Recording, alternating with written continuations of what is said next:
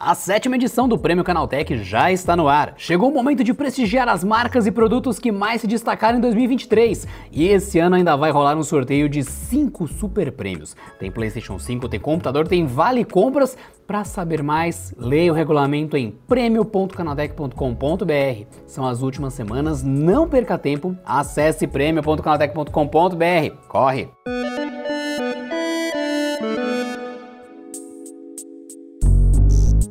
E aí, pessoal, tudo bom? Eu sou o Felipe Demartini e essa é mais uma edição do podcast Canaltech. Então vem comigo que o podcast Canaltech de hoje está começando. Sejam todos bem-vindos e bem-vindas ao podcast que traz tudo o que está rolando no incrível mundo da tecnologia e hoje no entretenimento também, pois a série Echo estreou nessa terça-feira como um produto bem inusitado da Marvel. É uma personagem menor meio desconhecida até, que foi introduzida no seriado do Gavião Arqueiro e ganha agora um destaque como primeiro produto de um novo selo da Marvel, focado em histórias mais localizadas e fechadinhas. Acima disso, Echo traz o retorno definitivo do Demolidor. O personagem já havia aparecido recentemente no filme do Homem-Aranha e agora chega de vez ao MCU como Homem Sem Medo, o que faz a gente pensar que todo o universo daquelas séries da Netflix, onde ele apareceu pela primeira vez junto com outros heróis, também faz parte do ecossistema da Marvel nos cinemas. Pode ser isso, pode não ser também. E a missão de tentar explicar toda essa salada no podcast Canaltech de hoje é do Durval Ramos, nosso editor de entretenimento, que você ouve a partir de agora. Acho que antes da gente falar sobre o Demolidor em si, acho que a grande questão dessa série da Echo é explicar exatamente quem é a Echo e por que, que ela tá ganhando esse destaque com uma série exclusiva e tal qual a contribuição dela para o universo, quem que ela é nos quadrinhos e qual que vai ser a relevância dessa produção agora pro, pro MCU. É, bom dia, boa tarde, boa noite aí aos ouvintes do podcast Canaltech. E, cara, a pergunta de, de, qual a relevância da Echo e por que que essa série existe é uma pergunta aí que todo mundo está se fazendo desde que ela foi anunciada, assim, né? Que a, a, a Echo, mesmo nos quadrinhos, ela é uma personagem bem. Não digo nem segunda linha, que segunda linha acho que até os Vingadores por muito tempo foram, mas, cara, bem série, série C, série D, assim, que pouca gente conhece, tem que ser bem leitor de quadrinho para você entender. E ainda assim, ela apareceu na série da Echo, da série do Gavião Arqueiro, lá em 2021, né? Ela era. para quem assistiu a série do Gavião Arqueiro, ela é aquela protegida do rei do crime. Ela é aquela menina é, que ela é muda, que ela, luta, ela copiava os, as habilidades de todo mundo só com o olhar, e daí vem o nome Echo. Então, a, a, tanto que o Gavião Arqueiro termina com esse gancho, né? Que a grande revelação do Gavião Arqueiro era justamente o retorno do Rei do Crime, né? O Vincent D'Onofrio reprisando o papel. Acho que foi o grande ponto alto. E eles colocaram a Echo ali e a, a, série termina dando esse gancho, assim, de ela dando um tiro nele. A partir dali, ok, beleza, o, o que vai vir daí para frente? Então, a série da Echo dentro do MCU vinha com essa premissa agora de, ah, beleza, agora a gente vai mostrar mais quem é essa personagem não tão conhecida assim, ao mesmo tempo que a gente vai agora desmembrar e mostrar mais do, da relação dela com o Rei do Crime e apresentar o Rei do Crime agora dentro do MCU, porque até então ele não era, né? Ele, ele faz a primeira aparição dele no Gavião Arqueiro. Nos quadrinhos, a Echo é uma personagem que foi criada ali no comecinho dos anos 2000, no gibi do Demolidor. E a, a, a, origem dela, a história dela é bem parecida com aquilo que aparece no próprio Gavião Arqueiro, né? Que ela é uma filha de um criminoso só que ela não sabia da ligação do pai dela com o rei do crime, que o rei, ela conhece o rei do crime, mas é muito mais como um padrinho, como essa figura que ajudou a, criá-la depois da morte do pai, e que o rei do crime treina ela desde muito cedo, ele percebe o potencial dela de ser essa essa, ah, essa jovem, ela consegue, embora, apesar da, da deficiência auditiva dela, de ela ser surda, ela consegue captar movimentos, ela consegue ecoar, né, qualquer movimento que ela vê, ela consegue replicar. Então ele meio que torna ela uma pupila, treina ela, cria ela como se fosse uma filhada, uma filha mesmo. E daí nos quadrinhos ele faz isso, assim, ah, então é, eu sei quem matou seu pai, foi o Demolidor, e daí ela se transforma como uma assassina para se vingar do pai até descobrir que na verdade quem matou o pai foi o próprio rei do crime. E, e a partir disso, daí nos quadrinhos isso evolui, que ela vai, é, entra numa jornada própria ali para de autodescoberta, ela tem essa raiz nativa americana que a série vai trazer também, tem um quadrinho que é só baseado nisso, e mais tarde ela acaba virando outros personagens ali, ela adota a identidade de Ronin, que o Gavião Arqueiro usa no, no Vingadores. Mas enfim, esse é o básico que os quadrinhos trazem de quem é a Echo.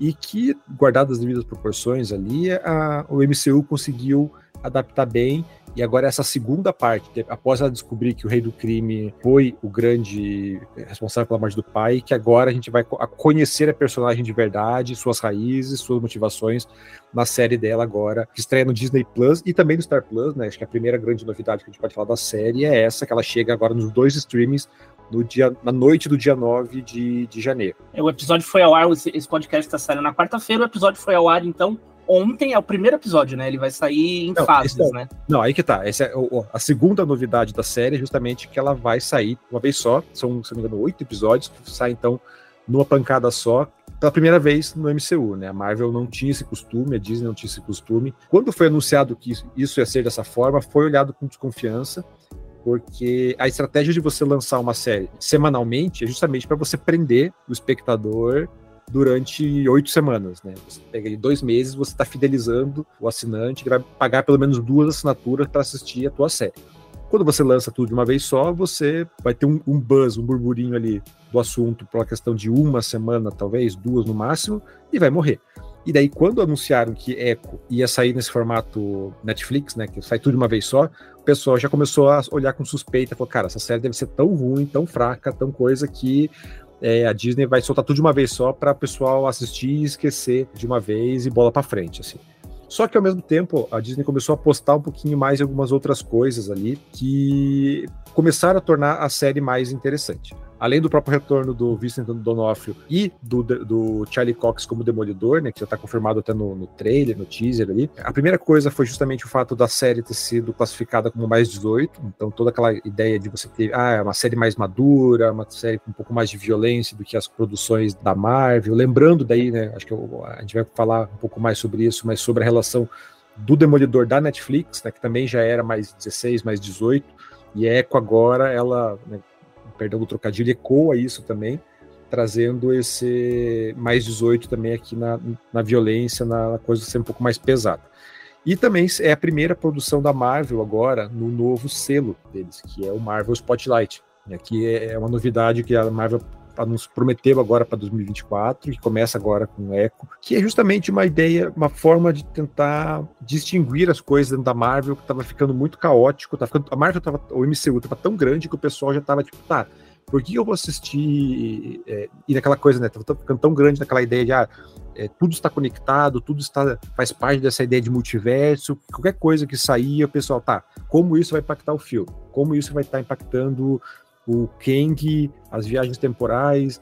E, por exemplo, Echo agora é uma série completamente pé no chão, que não tem nenhuma é, loucuragem de viagem no tempo, de multiverso, nada. Ela é uma série, uma série muito mais urbana. Então, o que a Marvel fez? A Marvel decidiu seguir um pouquinho a lógica dos quadrinhos, que os quadrinhos têm, né? Ah, você tem histórias que são mais cósmicas, histórias que são mais focadas só nos mutantes, é, histórias que são muito mais urbanas, histórias que são muito mais grandes sagas. É, e embora tudo esteja dentro do mesmo universo, são histórias que funcionam quase que isoladamente, né? E daí, de vez em quando, surgem as sagas, os eventos que reúnem tudo. Então a Marvel nos cinemas está tentando replicar um pouco essa lógica. E daí o Marvel Spotlight, o que, que é? São justamente, eles anunciaram justamente como essas iniciativas um pouco mais isoladas. Então, quando você for assistir uma série é, eu não sei se os filmes vão estar dentro do Spotlight também. Uh, imagina no primeiro momento que não, mas as séries, principalmente, você vai assistir, apareceu o Marvel Spotlight, pode ter certeza, ah, isso aqui é uma, é uma série muito mais fechadinha nela mesma, não está tão interessada em conversar com um filme, conversar com outra coisa que você viu.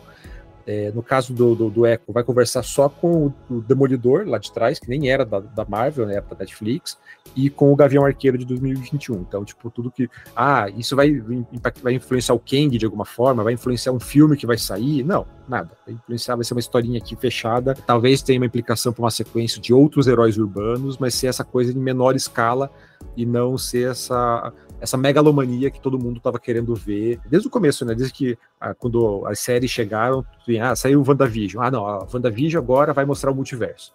Daí veio o Falcão, o Gavião Arqueiro, o Falcão e o Soldado Invernal, e todo mundo ficou, tá, beleza, isso aqui, como isso vai comunicar com o filme? Daí veio o Loki, ó, não, Loki, agora começou o multiverso. Então, o pessoal tava indo ver as séries esperando esse grande evento com os cinemas.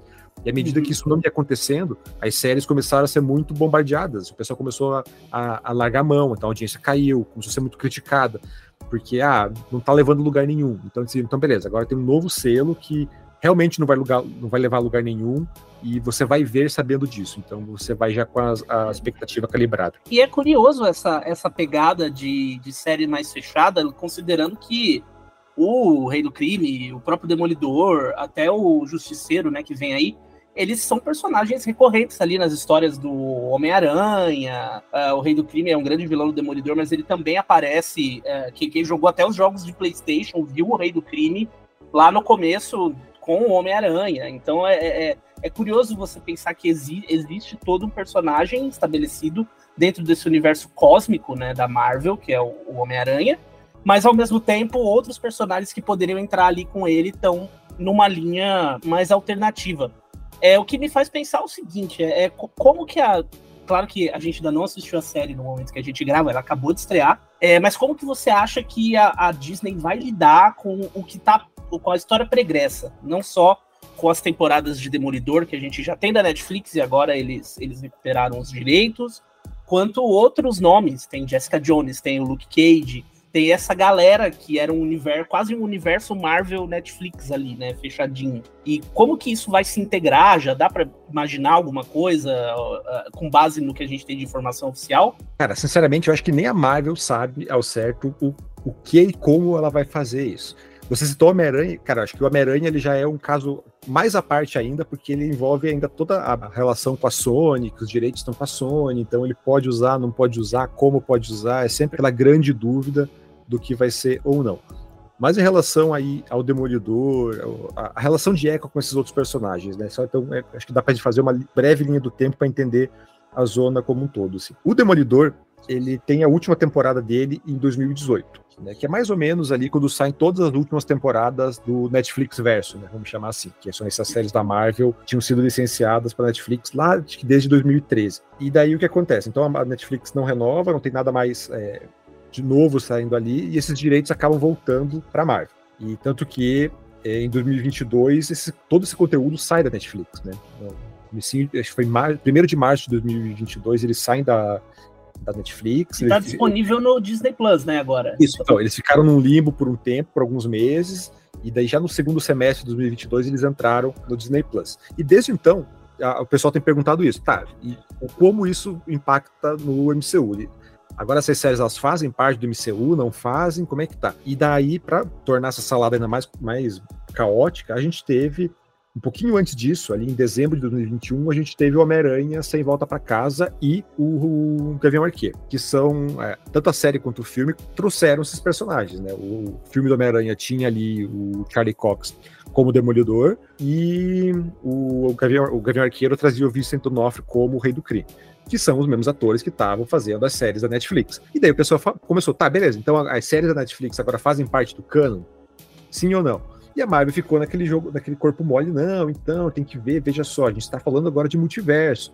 Esse, esse demolidor é um demolidor, não significa que é aquele demolidor, né? Tá, tá aqui, não tá. É, não é. E daí a gente estava sempre naquele papo de variante, o Loki tinha acabado de, de, de, de passar também, então a gente tinha nessa ideia, ah, pode ser uma variante só. Então, também o, o, multiverso da loucura veio um pouco depois, também mostrou que você pode ter mil personagens, mil variações do mesmo personagem com a mesma fuça, né? Então, até então a ideia era tipo, ah, não, ó, a gente não está considerando os, os, os, eventos de Demolidor, de Defensores, Jessica Jones, nada disso aqui tá valendo, a gente só reaproveitou os personagens porque eles são parte de.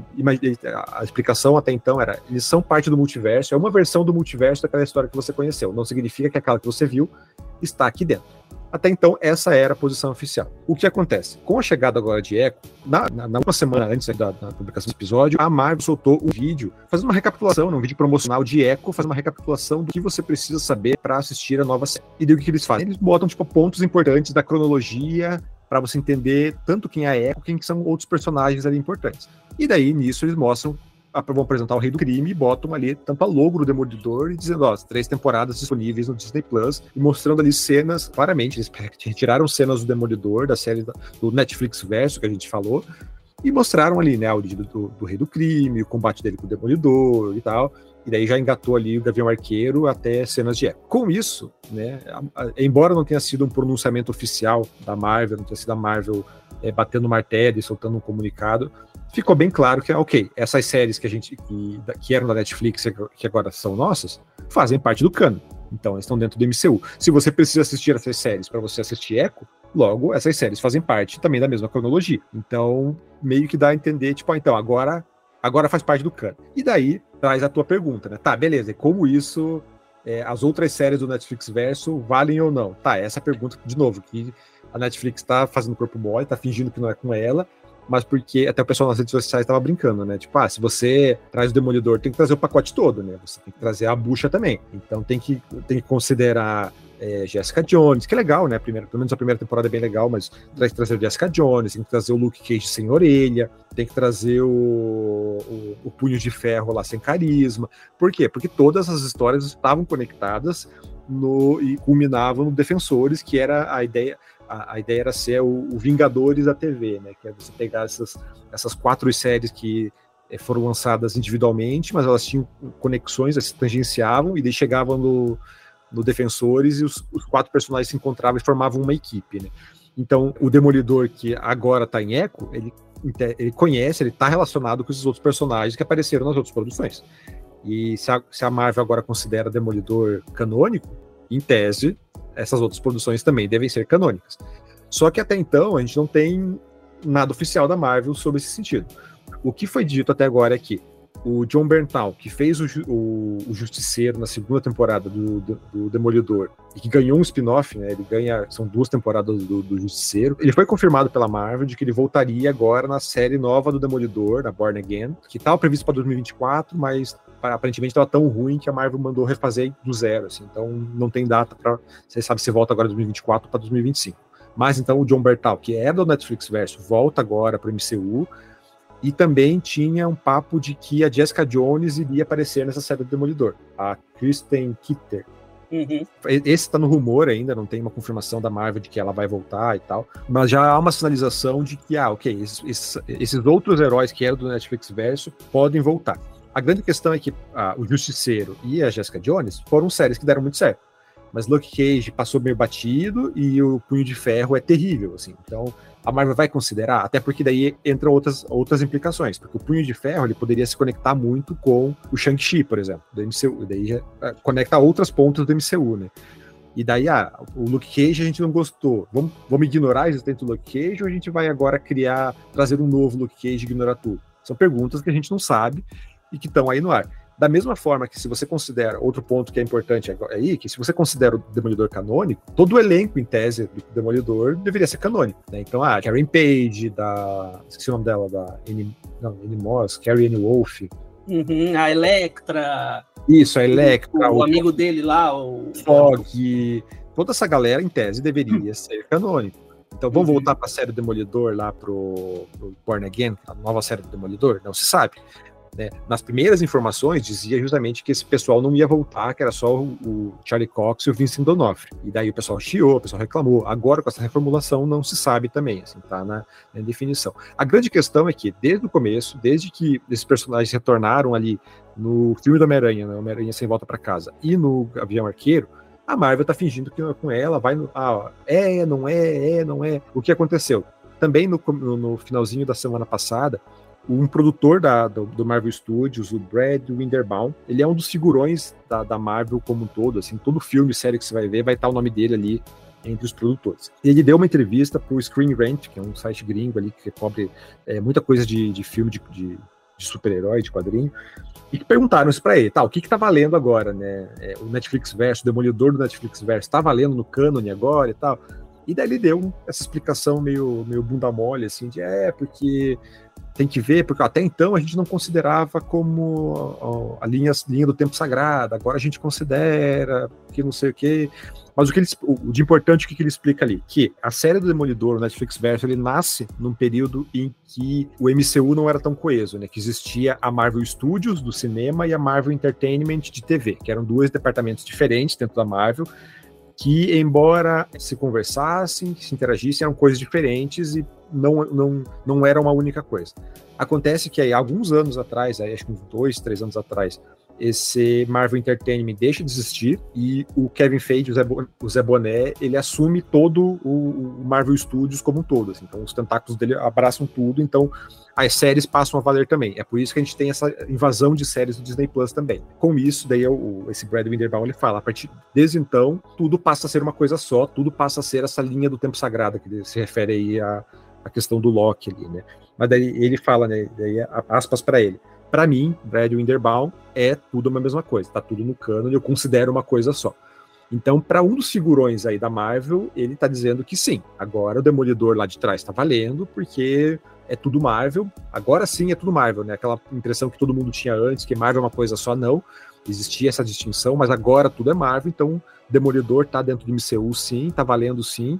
Resta saber o que eles vão fazer com esses esses pepinos que com certeza eles não querem lidar, que eles vão querer ignorar. Resta saber se eles vão ter coragem de abraçar filho. Filho feio não tem, é, filho feio não tem pai, né? Então, se eles vão querer abraçar o filho feio ou se vão fingir que isso nunca existiu e que o multiverso fez mudar. É, e uh, espero que. Vamos esperar que algumas dessas respostas venham em eco, né? São quantos episódios?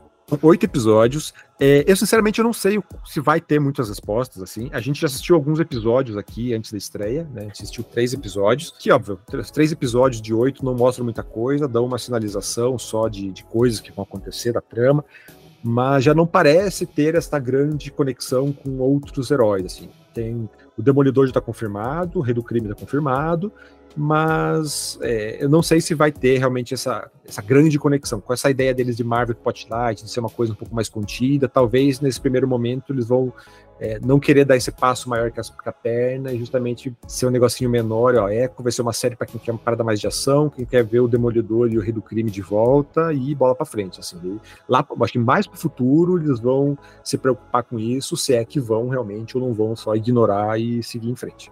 Tá aí, esse foi o Durval Ramos, nosso editor de entretenimento aqui no Canal Tech, falando um pouco da série Echo e de como ela finalmente traz o Demolidor ao MCU. Lembrando que os episódios já estão disponíveis no Disney Plus e no Star Plus. Agora se liga que vem aí o quadro Aconteceu também, com as principais notícias do dia no universo da tecnologia.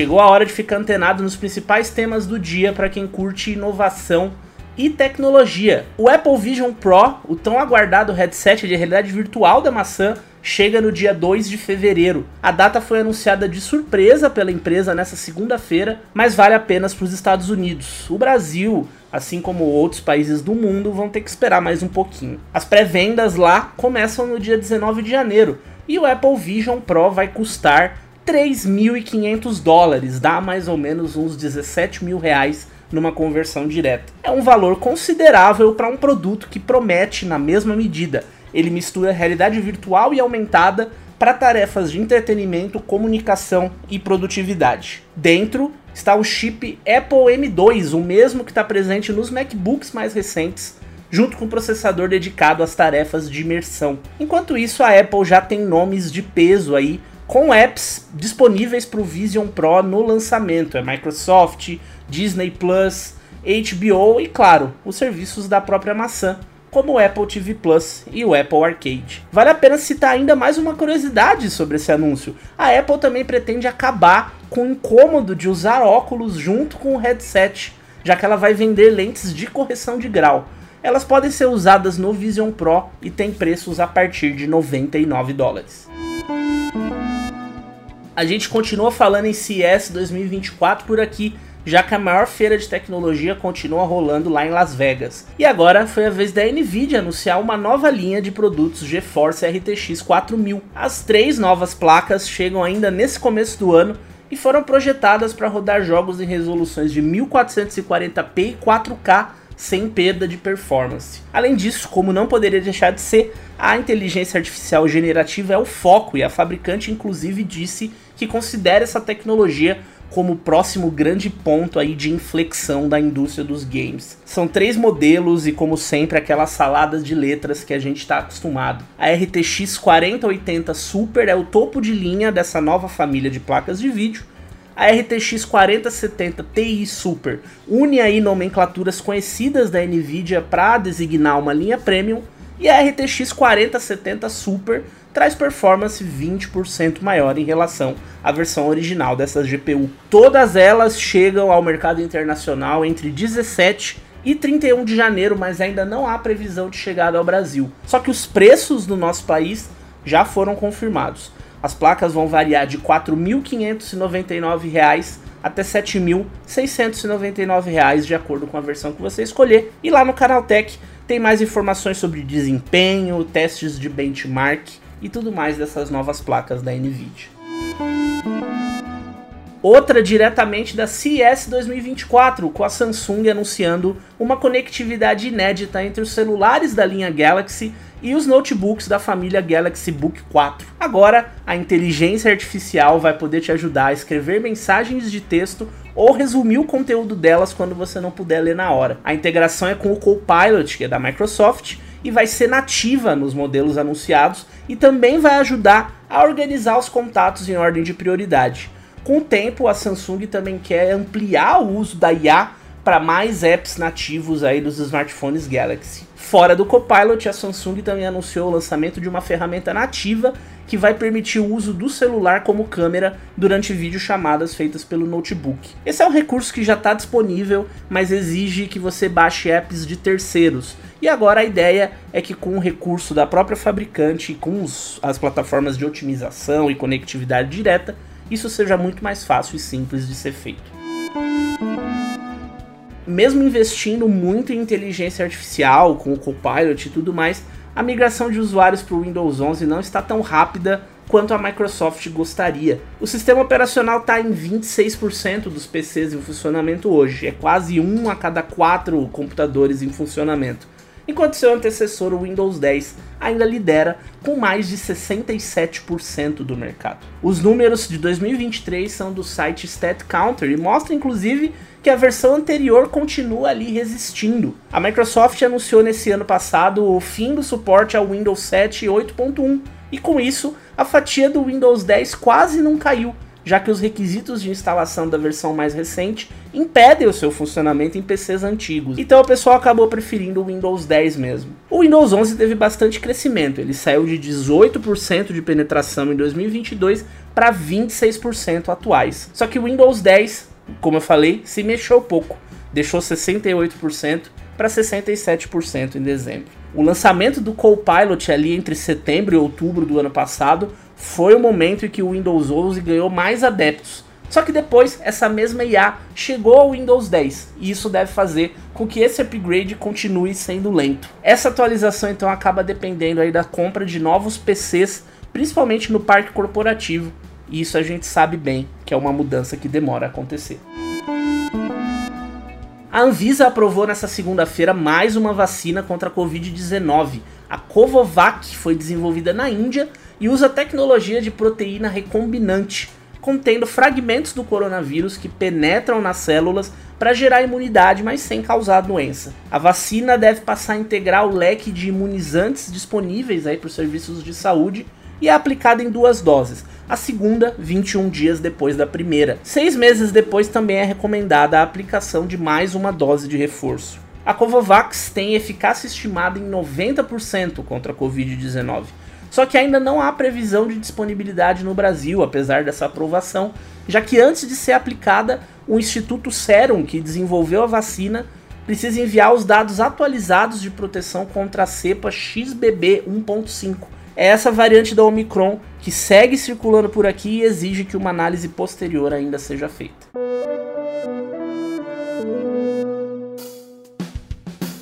Com essas notícias, o nosso podcast de hoje vai chegando ao fim. Lembre-se de seguir a gente, deixa uma avaliação também no seu aplicativo de podcast preferido. O programa vai ao ar de terça a sábado, de manhãzinha, 7 horas da manhã, tem sempre uma edição nova para você tomar o seu café e ficar bem informado. No domingo tem também o Vale o Play, o podcast de entretenimento do Canaltech. Esse episódio foi roteirizado e apresentado por mim, Felipe Demartini, com edição do Samuel Oliveira. O programa também tem reportagens de Vinícius Mosquen, Felipe Vidal, André Laurenti Magalhães e Fidel Forato. Revisão de áudio do Wallace Moté e trilha sonora de Guilherme Zomer.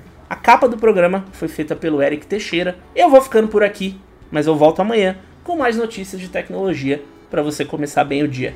Um abraço!